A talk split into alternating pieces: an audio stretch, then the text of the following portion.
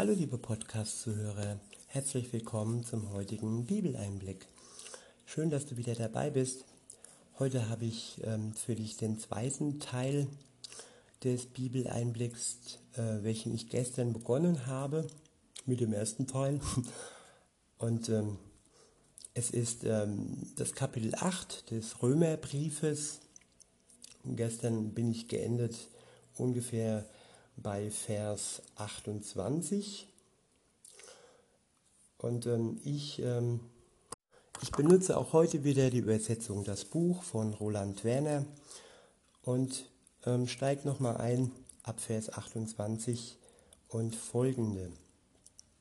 Dort steht, wir wissen ja, dass für die, die Gott lieb haben, alle Lebensumstände am Ende zum Guten zusammenwirken für die, die nach dem schon vorher gefassten Beschluss Gottes von ihm berufen sind.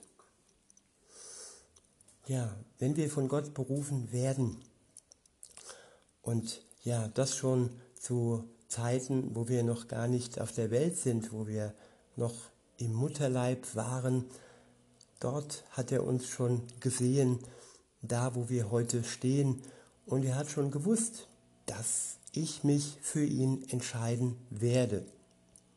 Es war keine Zwangsentscheidung, aber da er mich kennt und da er wirklich den Überblick hat über mein Leben, wusste er ganz genau, dass ich mich für ihn entscheide und dass ich seiner Berufung, seinem Ruf folgen werde. Und ja, wenn es dann losgeht mit Gott, wenn wir dann unterwegs sind mit Gott, dann können wir wirklich gewiss sein, dass wenn wir und da wir Gott lieb haben, dass dann wirklich alle Lebensumstände, die uns so begegnen in unserem Leben, seien sie ähm, erfreulich oder seien sie auch schwierig und schwer verdaulich. Auf jeden Fall können wir gewiss sein, dass all diese Lebensumstände am Ende zum Guten zusammenwirken. Weiter heißt es, denn Gott hat die Menschen, auf die er schon vorher seinen Blick geworfen hat, auch schon vorher dazu bestimmt, dass sie dem Bild seines eigenen Sohnes gleich werden sollen. Ich wiederhole, denn Gott hat die Menschen, auf die er schon vorher seinen Blick geworfen hat, auch schon vorher dazu bestimmt, dass sie dem Bild seines eigenen Sohnes gleich werden sollen. Das Bild Jesu ist unser Vorbild.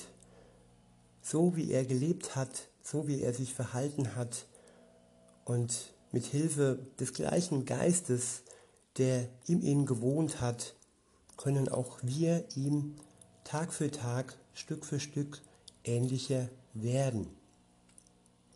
Weiter heißt es, auf diese Weise wird er, Jesus, zum Erstgeborenen unter vielen Geschwistern.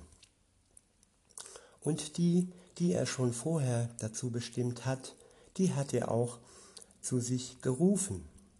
Und die, die er gerufen hat, die hat er auch gerecht gemacht. Tja, er ruft nicht nur, sondern macht uns auch gerecht. Nicht wie in anderen Religionen, dass wir uns dann erstmal abmühen müssen, uns irgendwie als gute Menschen darstellen müssen. Nein, im Christentum ist es so, dass Jesus die Menschen ruft und wer seinem Ruf folgt und wer ihm vertraut, wer sich von ihm seine Schuld die Last von den Schultern nehmen lässt. Wer vorher ähm, gesteht und äh, bereut und demütig vor ihm ist, der wird auch von ihm gerecht gemacht. Ganz ohne, dass er vorher irgendeine einzige gute Tat getan hätte, ist der Mensch ohne Vorleistung ähm, gerecht vor Gott. Gut, man kann sagen, es ist eine Vorleistung, indem ich mich äh, zu ihm bekenne und äh, meine Schuld eingestehe. Aber das ist ja eine Sache der Beziehung. Und äh, eine Beziehung ist ja nicht unbedingt äh, ein großer Akt der Leistung. Beziehung heißt Hingabe, Eingeständnis, Vertrauen und ja, bei Jesus dann auch Erlösung und das Gerechtmachen vor Gott. Weiter heißt es, und die, die er gerecht gemacht hat, die hat er auch mit seinem herrlichen Lichtglanz erfüllt. Ich wiederhole, und die, die er gerecht gemacht hat, die hat er auch mit seinem herrlichen Lichtglanz erfüllt. Ja, wir haben dann nicht nur im Innerlichen, in unserem Inneren den Heiligen Geist, sondern wir haben auch den herrlichen Lichtglanz von Gott, ein Glanz, der nach außen spiegelt, der nach außen leuchtet und der ja, der Welt zeigt, dass wir mit Gott unterwegs sind. Der nächste Abschnitt ist überschrieben mit die große Gewissheit. Ab Vers 31 heißt es, was sollen wir denn jetzt dazu sagen? Wenn Gott für uns ist, wer wird dann noch gegen uns sein? Ich wiederhole, was sollen wir denn jetzt dazu sagen? Wenn Gott für uns ist, wer wird dann noch gegen uns sein?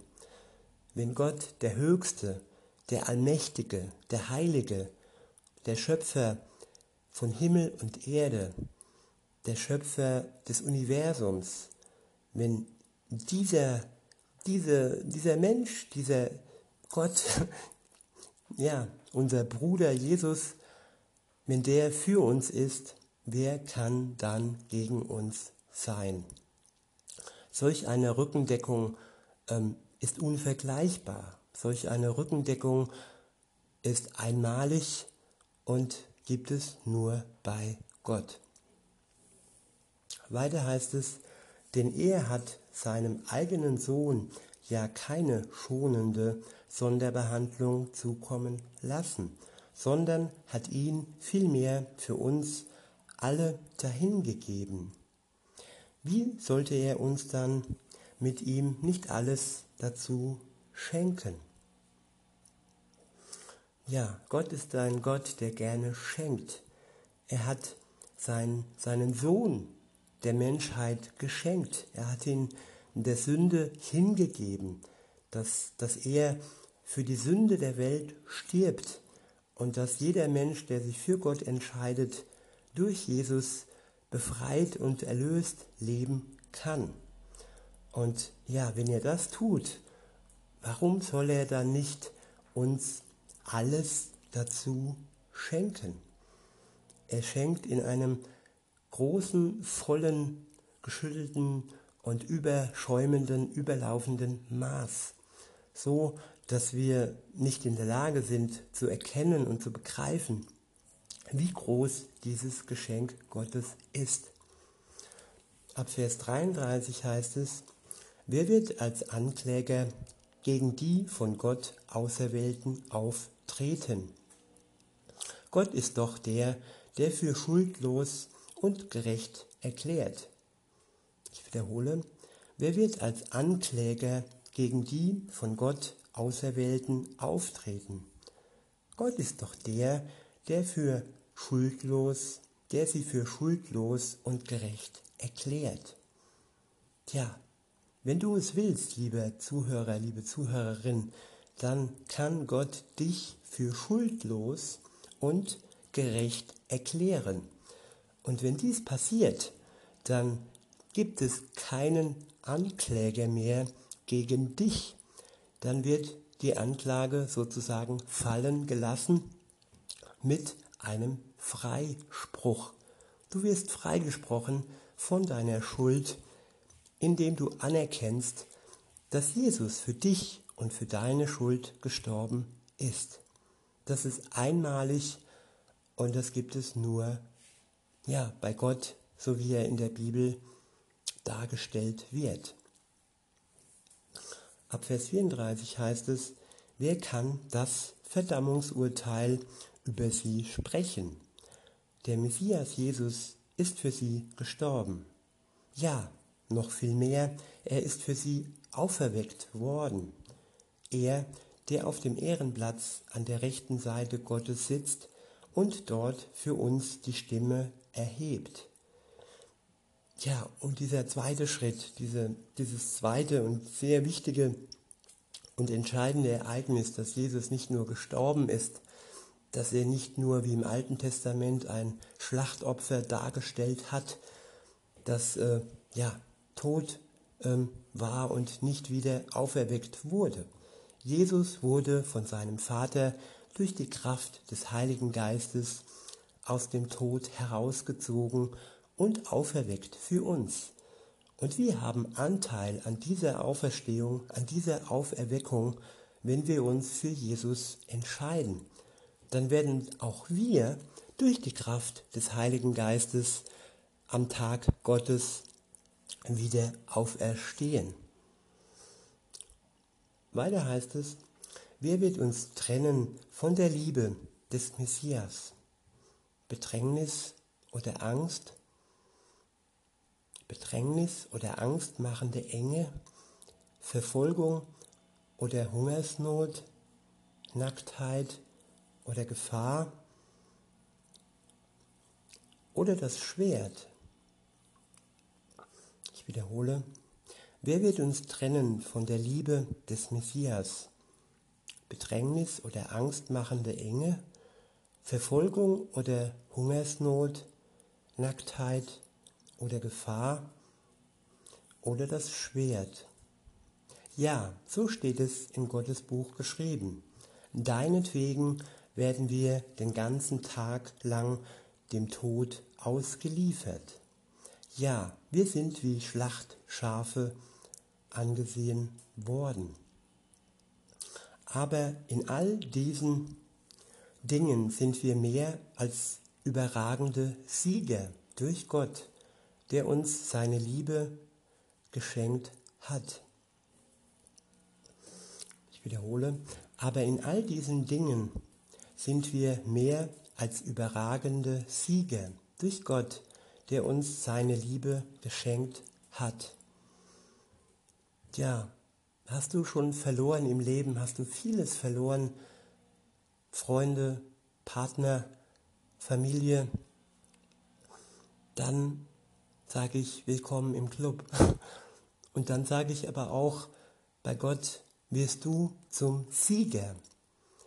Und durch ihn bekommst du Liebe geschenkt, die alles überragt. Alles, was du je verloren hast, überragt diese Liebe und sie füllt dein Loch, die Sehnsucht nach Liebe, die jeder Mensch hat.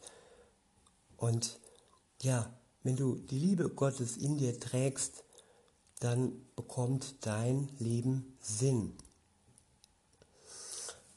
Weiter heißt es, ja, ich bin davon überzeugt, dass weder der Tod noch das Leben, weder Himmelsengel noch Urgewalten weder Dinge, die gegenwärtig sind, noch die, die in der Zukunft geschehen werden und auch keine Großmächte, nichts in der Höhe und nichts in der Tiefe, noch irgendeine andere erschaffene Wirklichkeit in der Lage ist, uns abzutrennen, uns abzutrennen von der unbeschreiblichen Liebe Gottes die im Messias Jesus, unserem Herrn, ihren unvergleichlichen Ausdruck gefunden hat. Wie oft wird Liebe abgetrennt, weil der Mensch überfordert ist. Und wie sehr wünscht man sich doch, dass es da eine Liebe gibt, die ewig hält, die sogar über den Tod hinaus hält. Und das kann keine menschliche Liebe sein. Es ist die Liebe Gottes, die er für dich vorgesehen hat. Es liegt an dir, dass du sie annimmst und einfach Danke sagst für, für seine Liebe, die er für dich empfindet.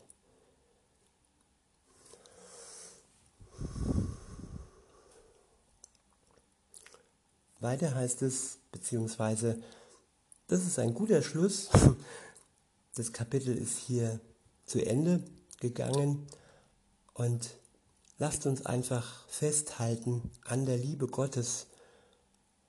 Alle die, die sie schon kennen und die, die ihr sie noch nicht kennt, euch möchte ich ermutigen, dass ihr sie ja entgegennimmt als Geschenk ohne Vorleistung und ja, einfach so, weil Gott euch beschenken möchte mit seiner Liebe. In diesem Sinne wünsche ich euch noch einen schönen Tag und sagt bis denne.